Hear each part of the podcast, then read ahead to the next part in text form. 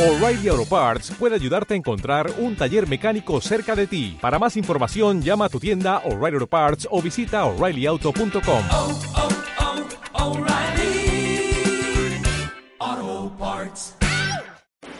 La semana pasada estábamos, nos quedamos con el tema de la suficiencia de la escritura Eh, y yo les decía, hablaba yo por ejemplo la semana pasada que el día de hoy la revelación de Dios está engranada o está ligada a la percepción, al pensamiento o, o más bien a lo que la persona experimenta, a la intuición.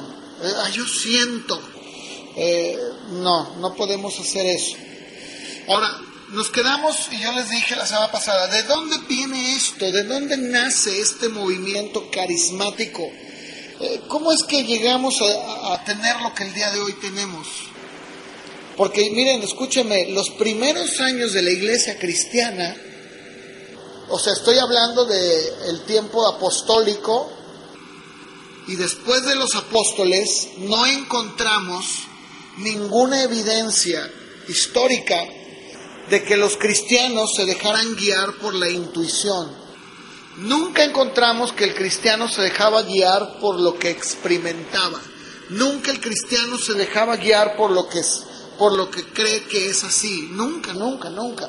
Entonces, ¿de dónde viene esto?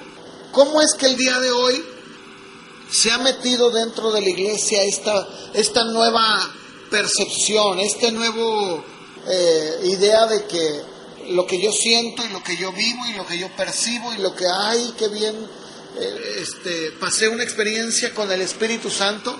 Eh, ¿De dónde viene todo esto? Bueno, históricamente podemos encontrar que algo llamado existencialismo, ha entrado en la iglesia. Ahora, ¿qué es el existencialismo? Es el movimiento filosófico que funda o basa su conocimiento de la realidad sobre lo que puede experimentar de manera propia.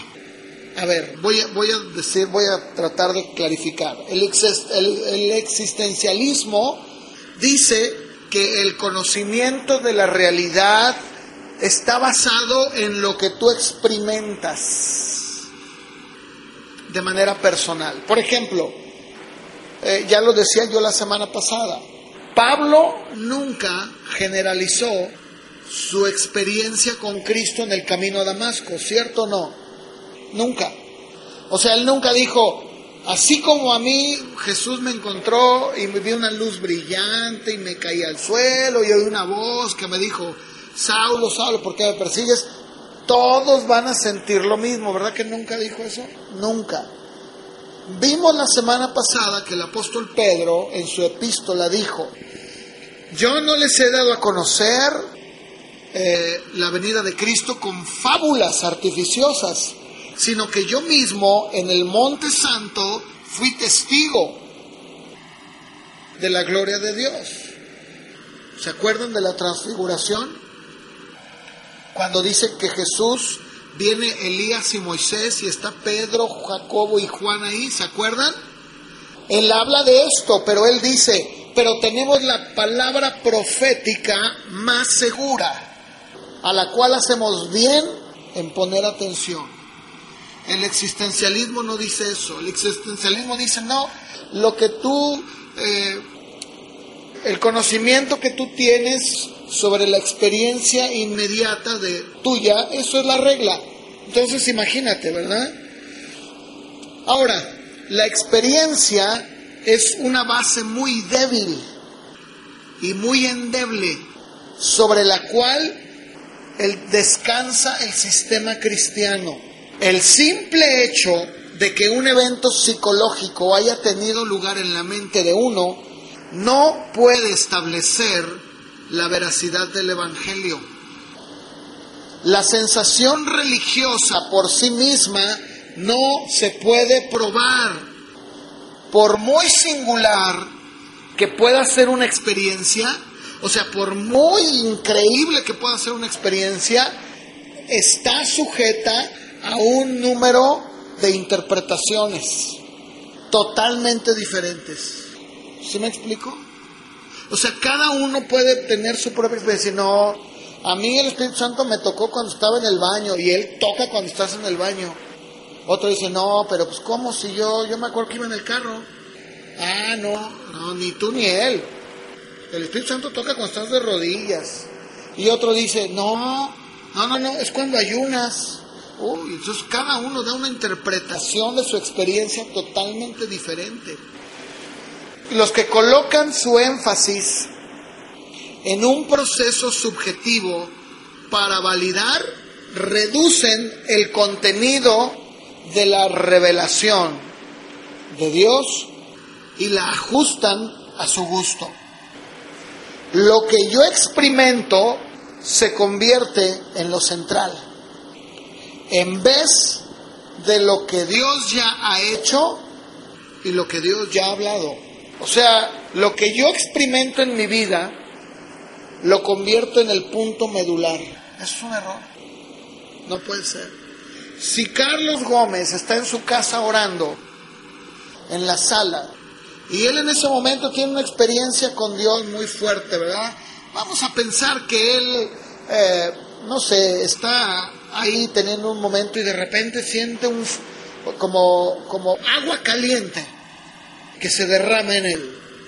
Bueno, pues, qué bueno, qué bueno que la tuvo. Eso no puede determinar lo que todos vamos a sentir. No puede ser. ¿No? Él puede decir, no, mira hermano, fue como aceite caliente. Sí, está bien. No, no, no, es que no me entienden, ¿verdad? Este, eh, y él empieza a centrar su vida en esa experiencia. En vez de centrarla en lo que Dios ya hizo y lo que Dios ya habló. Miren, vamos a ver un ejemplo en la Biblia. Eh, acompáñenme, por favor, a Primera de Reyes, capítulo 19. Primera de Reyes, capítulo 19. Voy a, voy a leerlo de manera parafraseada. Y vamos a llegar ahorita a los versos que quiero que pongamos atención. Ahora yo les pregunto, díganme ustedes, ¿quién fue el profeta Elías? Ok, el profeta Elías fue uno de los más grandes profetas que ha habido en la historia de Israel. Hizo, Dios hizo cosas increíbles a través de él, grandísimas, ¿no? De hecho, acuérdense que en la transfiguración fue Elías y Moisés los que estaban con Jesús. Elías no sufrió muerte, él fue llevado por un carruaje de fuego, ¿verdad? Arrebatado. Bueno, para que se den cuenta quién era Elías. Entonces Elías era un gran hombre de Dios, ¿sí o no? ¿Verdad? Bien. Ahora, escuchen aquí, Elías, eh, en el verso número 2, dice que Jezabel envía a Elías un mensajero y le dijo así, así me hagan los dioses y aún me añadan, si mañana a estas horas yo no he puesto tu persona como la de uno de ellos. ¿Como quién? Como los profetas de Baal, que los había degollado a todos, ¿verdad? Bueno, estamos de acuerdo. Luego dice, tres, viendo pues el peligro, Elías se levantó y se fue para salvar su vida. Vino a Berseba, que está en Judá, y dejó allí a su criado, y él se fue por el desierto todo un día de camino. Se sentó debajo de un enebro y deseando morirse dijo, basta ya, oh Jehová, quítame la vida, no soy yo mejor que mis padres. Se echó debajo del enebro y se quedó dormido y luego vino un ángel, le tocó y le dijo, levántate, come. Miró y en su cabecera vio una torta cocida de pan sobre las ascuas, una vasija de agua, comió, bebió y se volvió a dormir. El ángel de Jehová vino otra vez y lo tocó y le dijo, levántate y come, porque un largo camino te resta. Se levantó, comió, bebió, se fortaleció con aquella comida, caminó cuarenta días y cuarenta noches hasta el monte de Dios, llamado Horeb. Allí se metió en una cueva donde pasó la noche. Y vino a él palabra de Jehová, el cual le dijo, ¿qué haces aquí, Elías? Él respondió, he sentido un vivo celo por Jehová, Dios de los ejércitos. Los hijos de Israel han dejado tu pacto, han derribado tus altares, han matado a espada tus profetas y solo yo he quedado y me buscan para quitarme la vida. Él le dijo, sal fuera y ponte en el monte delante de Jehová. Y he aquí Jehová que pasaba, y un grande y poderoso viento que rompía los montes, quebraba las peñas delante de Jehová, pero Jehová que no estaba en el viento. Y luego sigue diciendo, tras el viento que venía, un terremoto, pero Jehová no estaba en el terremoto. Tras el terremoto un fuego, pero Jehová no estaba en el fuego. Y tras el fuego un silbo apacible y delicado. Y cuando lo oyó Elías, cubrió su rostro con su manto, salió, se puso a la puerta de la cueva, y he aquí que vino a él una voz diciéndole, ¿qué haces aquí, Elías? Y le vuelve a responder lo mismo que dijo hace un momento. Yo pregunto, ¿qué experiencia tuvo Elías? ¿No tuvo una de las experiencias más grandes que hay? Pero fíjense, dice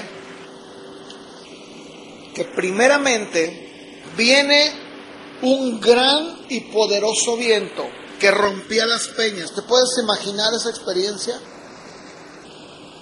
Sin embargo, a pesar de todo eso, Dios no estaba allí. ¿Verdad? Y después dice que tras el, el viento tan fuerte, viene un terremoto.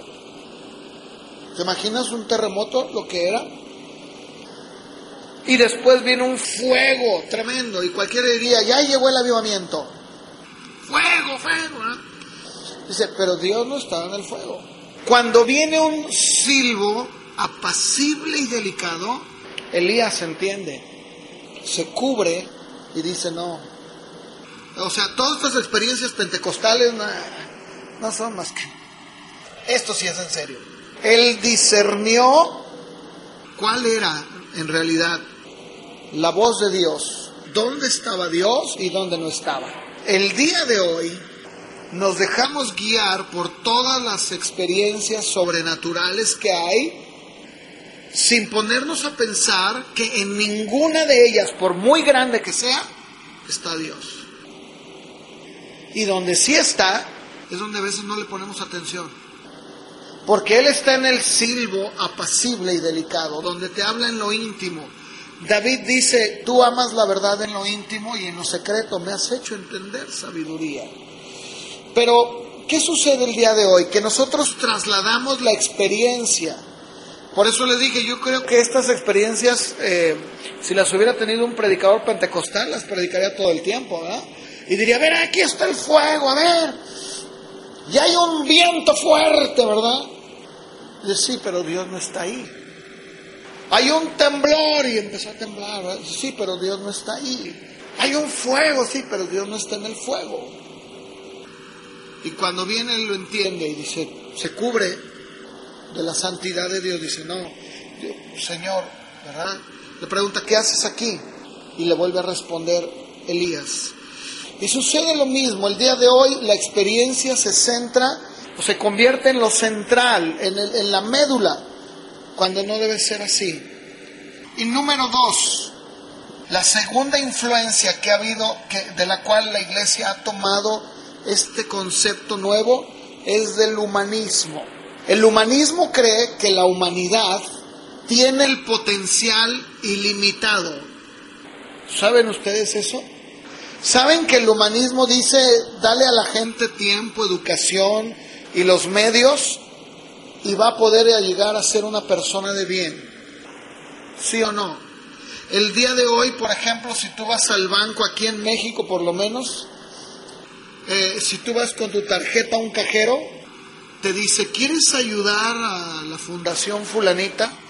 Porque la mentalidad del mundo y del humanismo es creer que el hombre puede llegar a ser un buen hombre de bien si tan solo le das las herramientas necesarias. Y luego dicen, esta fundación se llama Educando. Y luego la otra se llama, este, apoya a, fulanito. Eh, y ellos dicen, mira, si podemos proveer de computadoras, le podemos dar eh, todo lo necesario, ¿verdad? Vamos a poder ver un potencial ilimitado en el hombre. Va a poder llegar a ser el hombre más grande de la historia. Eso dice el humanismo. Pero escúchenme, tanto el existencialismo como el humanismo no reconocen una autoridad final. Toda la verdad, dicen ellos, es relativa. Ah, bueno, es tu verdad, no, no es mi verdad. Lo que es verdadero no importa. Aquí la pregunta que hace el existencialismo y el humanismo es, ¿qué piensas tú? ¿Te gusta? Hazlo. ¿Qué es lo que sientes tú? No, pues yo vivo mi vida loca. Hazlo. Siempre y cuando vivas y dejes vivir, tú puedes vivir con tu novio o tú puedes vivir con tu novia. Este, tú puedes eh, ¿A ti te gustan las personas del mismo sexo? Excelente. Siempre y cuando no molestes al vecino. O sea, tú dices, bueno, es que yo soy este lesbiana. Qué bueno. Este, nada más eso sí, ¿eh? no molestes al del otro lado. ¿Se me explico? Eso es exactamente. Miren, acompáñenme al libro de jueces, por favor capítulo 21, verso 25, porque tanto el existencialismo como el humanismo no reconocen absolutos, no hay absolutos. Por ejemplo, en la tele, en la televisión, al menos aquí en México, dicen, la verdad es relativa. ¿Se lo han visto? La única verdad es lo que tú crees. Lo que tú crees, eso es.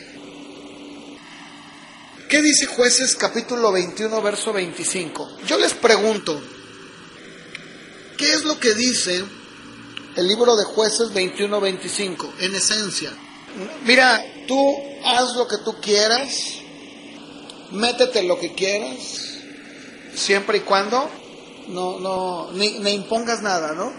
Haz lo que tú quieras. Es lo que sucedió en el tiempo de los jueces. Cada uno hacía lo que bien le parecía. La gran mayoría de las sectas orientales, como el hinduismo, budismo, la nueva era y todas sus ramificaciones como la yoga, es lo que hacen. Evadir la razón para dar lugar a la experiencia y a los sentidos. A ver, yo voy a poner un ejemplo. Llegó aquí en la iglesia cristiana, Pentecostés obviamente, aunque también hay muchas que no son pentecostales, están ahí muy metidas, llegó una moda, ¿no? Decía, mira, este, tú puedes a través de la oración llegar a un estado de regresión. ¿Sí? Tú puedes, tú puedes regresar al feto.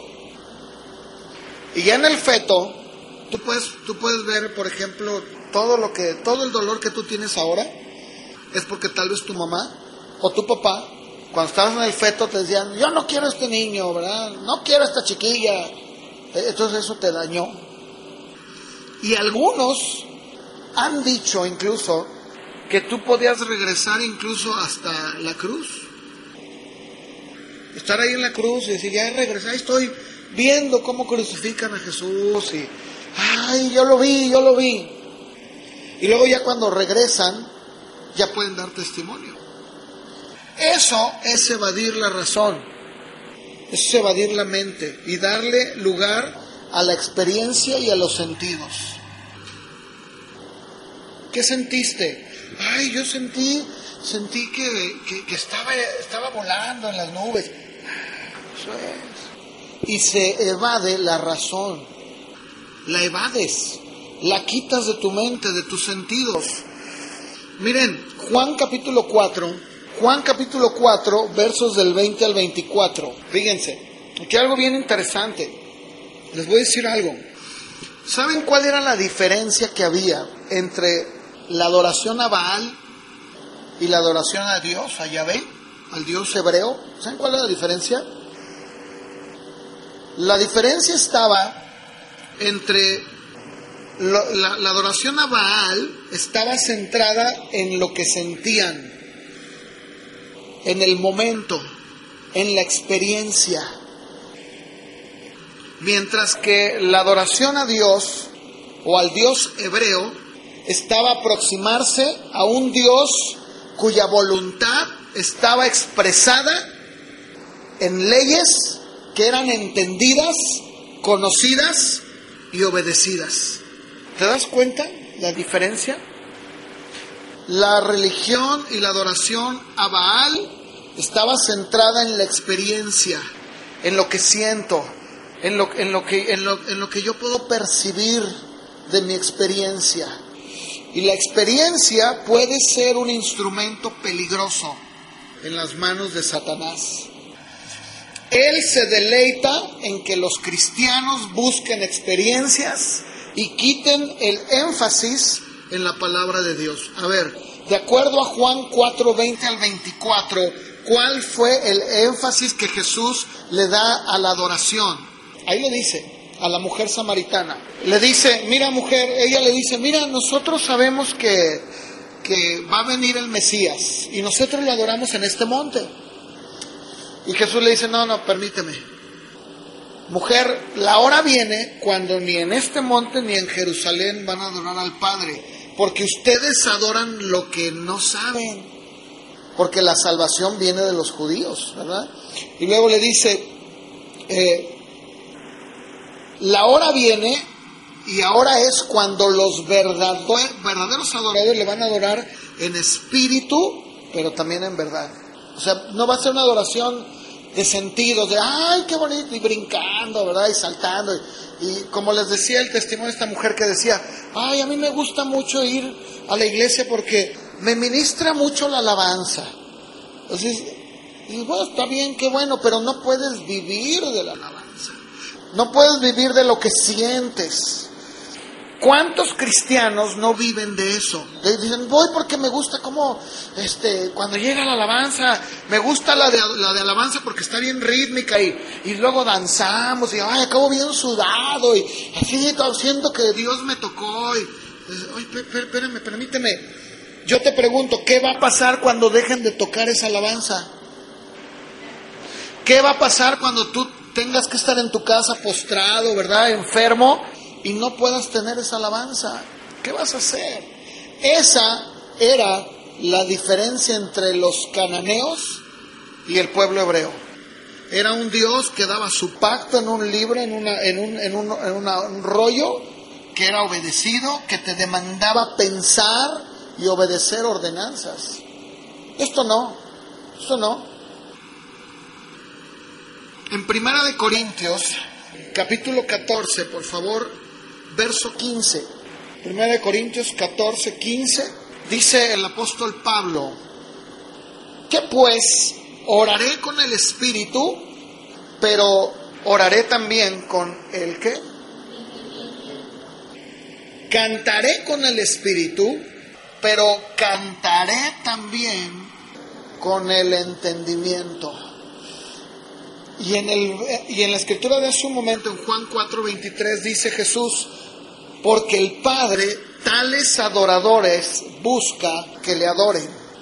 Y luego en el verso 24 de hace un momento dice, porque Dios es espíritu y los que le adoran en espíritu y verdad, es necesario que le adoren. Nuestro acercamiento y nuestra adoración a Dios no puede ni debe de estar basada únicamente en el espíritu. Tiene que ir acompañada de la verdad.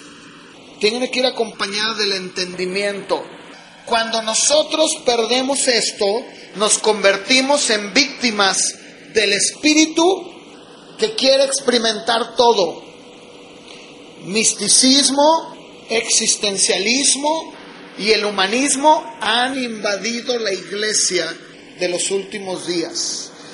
Las experiencias pueden ser provocadas por fenómenos psicológicos, fisiológicos o demoníacos. La única prueba real para cualquier experiencia es esta. ¿Cuadra con la palabra de Dios? ¿Puedo yo comprobarla de manera objetiva con la palabra de Dios? Cuando nosotros edificamos una teología sobre lo que sentimos o lo que yo percibo, edificamos sobre la arena. Mateo capítulo 7, verso 24 al 27, Jesús habló de esto. Mateo 7, versos del 24 al 27, escuchen lo que Jesús dijo cuando él, si ustedes leen el contexto, en Mateo capítulo 5, Jesús empieza a hablar sobre las bienaventuranzas que conocemos el día de hoy. Y él termina, capítulo 5, 6 y 7, termina con esto en el verso 24. Jesús dice, cualquiera pues que me oye estas palabras y las hace, le compararé a un hombre prudente que edificó su casa sobre la roca. Descendió lluvia, vinieron ríos, soplaron vientos y golpearon contra aquella casa y no cayó porque estaba fundada sobre la roca. Pero cualquiera que me oye estas palabras y no las hace, le compararé a un hombre insensato que edificó su casa sobre la arena. Descendió lluvia, vinieron ríos, soplaron vientos y dieron con ímpetu contra aquella casa y cayó y fue grande su ruina. Déjame decirte algo, la palabra que usa ahí el, Mateo de prudente es fronimos. Y esa palabra significa alguien prudente o sensato. Pero escuchen, es una persona que tiene una sensatez en su vida práctica. Es alguien que es, que es, que es prudente, pero en su vida, cada día. No es alguien que de repente le llegó la prudencia, es alguien que la vive. El diccionario dice de prudente, alguien que actúa con moderación y con cautela. Yo les pregunto, el día de hoy, ¿se actúa con prudencia, con moderación dentro de la iglesia? Claro que no. Tenemos un montón de gente que está diciendo tonterías en un púlpito y toda la gente está diciendo, sí, sí, amén, gloria, sí, cierto. No hay prudencia, no existe moderación. Es decir, a ver, a ver, a ver, a ver, esto que dice no me cuadra. O sea, eso que está diciendo no cuadra con la Biblia. O sea, su, su vida, lo que su testimonio, ¿verdad? Lo que está diciendo es no. Incluso, fíjense, sensatez. La palabra sensatez significa cuerdo, de buen juicio. El día de hoy necesitamos gente cuerda. Lo que les decía hace un momento, este hombre que dice que, que, hay una pepita de oro en su iglesia y que vale miles de dólares, o sea, eso es no estar cuerdo. Eso es no tener buen juicio, eso es no tener moderación, eso es no tener cautela. Miren, escuchen, una persona insensata, o sea, voy a ver ahora el otro lado. La palabra griega que, usa Jesús o que usa Mateo para decir insensato es moros. ¿Y saben qué significa? Cuando dice, yo lo comparé a un hombre insensato, significa obtuso, tonto, estúpido, ignorante. ¿Saben lo que significa obtuso? Tardo en comprender. ¿Saben que la palabra tonto significa falto o escaso de entendimiento o razón? Eso lo dijo Jesús. Un hombre que es así es un tonto. O sea, alguien que no tiene, ¿verdad? ignorante, alguien que no tiene noticia de nada, está ahí nada más, ¿verdad? Miren, esta palabra es muy fuerte y la usamos de una manera muy fuerte, pero es muy cierta, ¿eh? Su definición. Estúpido, falto de inteligencia. Toda esa gente que escucha un montón de herejías y que no las discierne, que no las no, es prudente, que no las no dice, ah caray, pues como que esto, esto no, no, es alguien falto de inteligencia. Ahora, yo les hago una pregunta.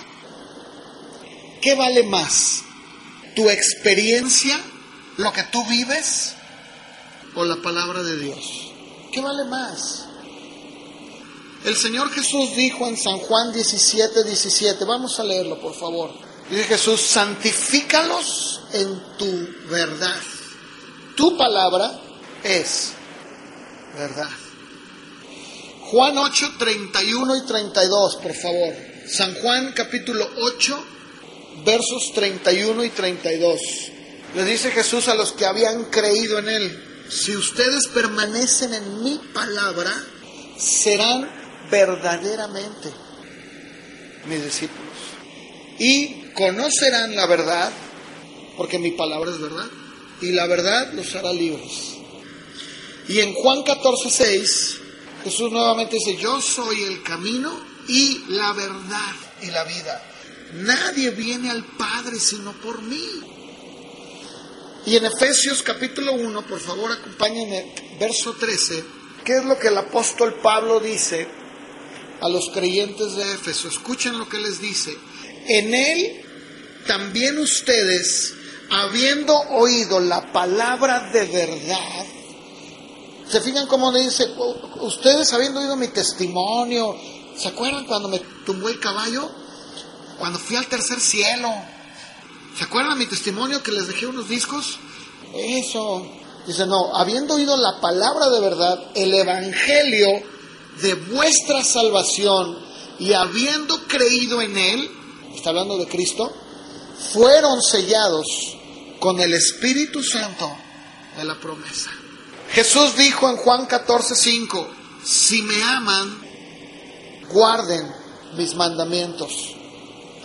Luego fíjense, a los tesalonicenses les escribe Pablo ahí en su primera carta de Tesalonicenses 2.13.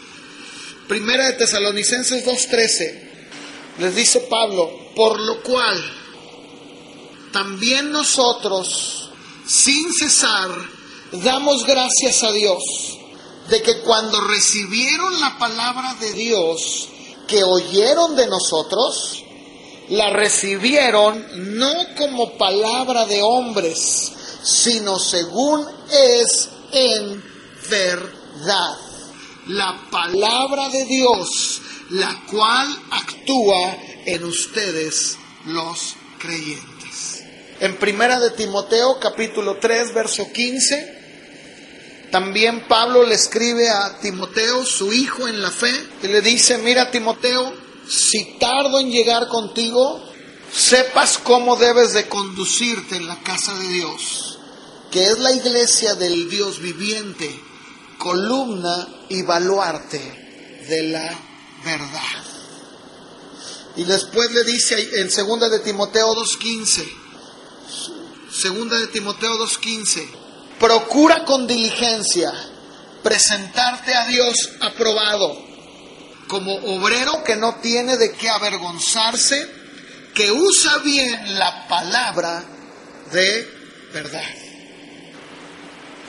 Y nuevamente le dice a Tito, Tito 1.1, Pablo, siervo de Dios y apóstol de Jesucristo, conforme a la fe de los escogidos de Dios y el conocimiento de la verdad que es según la piedad. La piedad es el amor hacia todas las cosas de Dios, todo lo que tiene que ver con Dios. Y en el verso 14 de Tito 1, le dice, mira, diles que no atiendan a fábulas judaicas, ni a mandamientos de hombres que se apartan de la verdad.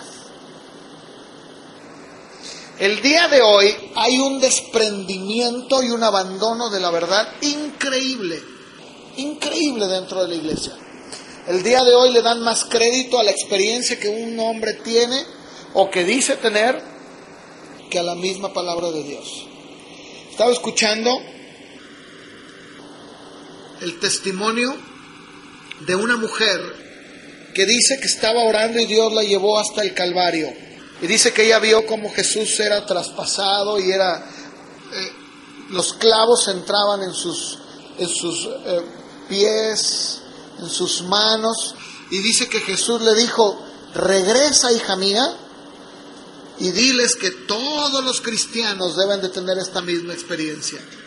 Y sabes que el día de hoy están su iglesia está están diciéndole, pastora, yo también quiero ir al Calvario, quiero ver a Jesús, quiero ver cómo lo golpearon. Dice Pablo, diles que no atiendan a fábulas ni a mandamientos de hombres que apartan, que se han apartado de la verdad. En Santiago capítulo 1, verso 18, Él de su voluntad nos hizo nacer por la palabra de verdad, para que seamos primicias de sus criaturas. ¿Te das cuenta? Primera de Pedro 1:22, habiendo purificado sus almas por la obediencia a la verdad, mediante el Espíritu, para el amor fraternal no fingido, ámense unos a otros entrañablemente de corazón puro. El apóstol Juan, en su primera carta, en el capítulo 2, verso 4, primera de Juan, capítulo 2, verso 4, ¿qué dice el apóstol Juan? El que dice, yo le conozco, yo, yo le conozco, pero no guarda sus mandamientos, es un mentiroso. Y la verdad no está en él.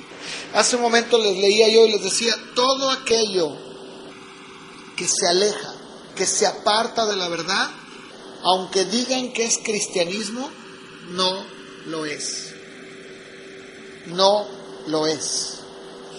No es el verdadero cristianismo. En la misma carta de Primera de Juan, en el verso 21, dice, no les he escrito como si ignoraran la verdad, sino porque la conocen y porque ninguna mentira puede proceder de la verdad. No, no puede ser. Y en la segunda carta de Juan 1.4, segunda de Juan ahí nada más dale la vuelta, segunda de Juan 1.4, escribe Juan y le dice, mucho me regocijé porque he hallado a algunos de tus hijos andando en la verdad, conforme al mandamiento que recibimos del Padre. Escúchame, la madurez, la santificación y todas las experiencias legítimas dependen de la verdad de la Escritura. El verdadero crecimiento en gracia no se obtiene mediante experiencias. El día de hoy la iglesia cristiana está perdiendo la batalla por la Biblia, porque muy pocos cristianos son como los de Berea. Yo lo leía esto ya. Tenemos que comprometernos a escudriñar la escritura, dejar que nuestra experiencia de la palabra venga de allí, no de las emociones internas, no de los fenómenos sobrenaturales, no de evidencias engañosas o indignas de confianza. Entonces, y solo entonces, nuestra experiencia traerá los más grandes y puros gozos y bendiciones inimaginables, porque tendrá su raíz y su fundamento en la verdad divina. Primera de Timoteo, capítulo 5, capítulo 6, verso 3, por favor. Y 4. Primera de Timoteo, capítulo 6, verso 3 y 4. Escuchen esto, esto es bien tremendo. Dice, si alguno, eh, y dice, cuando dice si alguno, no está diciendo todos menos yo. No dice eso Pablo, ¿verdad? Si alguno, quien, quien sea, en Gálatas, no lo busquen, en Gálatas 1, Pablo dice, si aún yo mismo les predico otro evangelio del que han oído, sea anatema. Aquí Pablo está diciendo, si alguno enseña otra cosa y no se conforma a las sanas palabras de nuestro Señor Jesucristo y a la doctrina que es conforme a la piedad, está envanecido, nada sabe, delira acerca de cuestiones y contiendas de palabras de las cuales nacen envidias, pleitos, blasfemias y malas sospechas. Déjenme leerles esa misma escritura, pero lo voy a leer en otra versión, que como que se clarifica un poquito más. Miren, en palabra de Dios para todos, algunos enseñan ideas diferentes que no están de acuerdo con la verdadera enseñanza de nuestro Señor Jesucristo, la cual conduce a una vida recta, dedicada a Dios. Esos maestros se enorgullecen de lo que saben, pero realmente no saben nada. Están obsesionados con cuestiones y discusiones que resultan en envidias, conflictos, insultos, malas sospechas y peleas constantes. Tienen una mente perversa, terminan alejados de la verdad y piensan que la vida dedicada a Dios es solamente una manera de ganar dinero. ¿Así o más claro? Miren, me regalaron este libro y yo quiero que escuchen lo que dice aquí.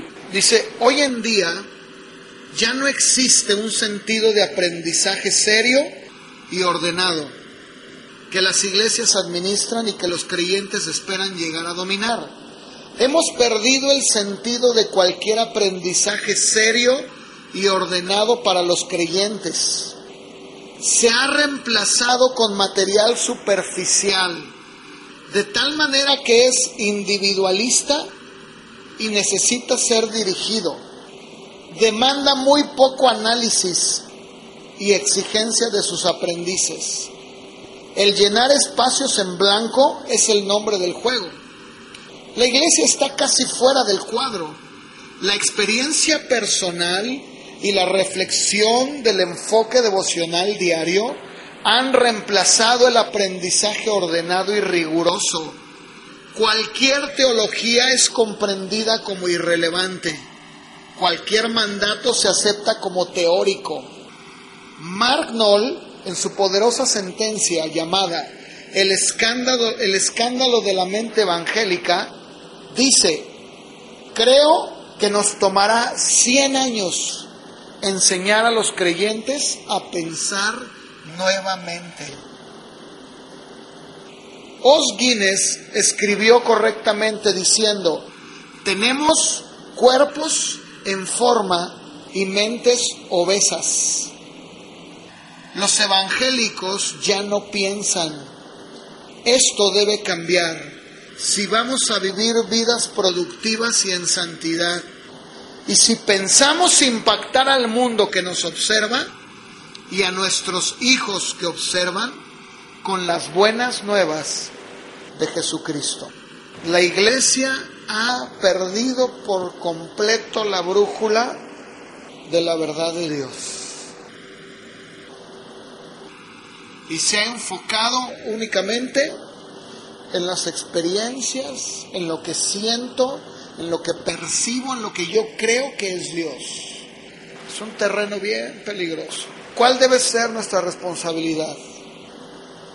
El ser amantes de la verdad, tal como está escrita. Ponte de pie. Vamos a orar, por favor. Mira, yo quiero que hagamos algo.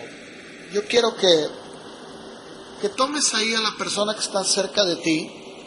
Toma a alguien que esté cerquita. Y vamos a orar. Pero yo te voy a pedir que oremos, que tú ores y que le pidas a Dios. Que le digas, Señor, mantén el corazón de mi hermano, de mi hermano recto. Que no se aparte. Y dile, Señor, yo sé, miren, esta oración no cambia nada, ¿eh? O sea, esta oración no es mágica, pues. O sea, cada uno sabe si se desvía o no. Pero vamos a orar, Señor, Señor, ayúdale. De verdad, haz que sea una amante de tu palabra. Que todas las experiencias que pueda tener en su vida las pueda aterrizar en el terreno de la palabra y que nunca se deje mover por lo que cree o se imagina, sino que toda su vida esté centrada en tu palabra. Vamos a orar. Toma a alguien ahí. Guíanos, Señor, decía el salmista, lámpara es a mis pies tu palabra y lumbrera a mi camino. Decía también, en guardar tus mandamientos hay un gran galardón.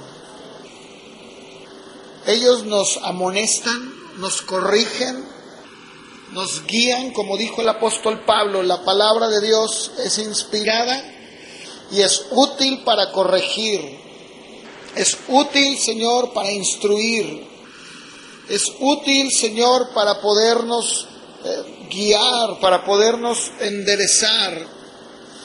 ¿Qué es lo que la palabra griega quiere decir? Que nos endereza, nos vuelve a nuestro estado otra vez. Padre, te pedimos que nos ayudes a amar tu palabra sobre todas las cosas. En el nombre de Jesús, Señor, te lo pedimos. Amén.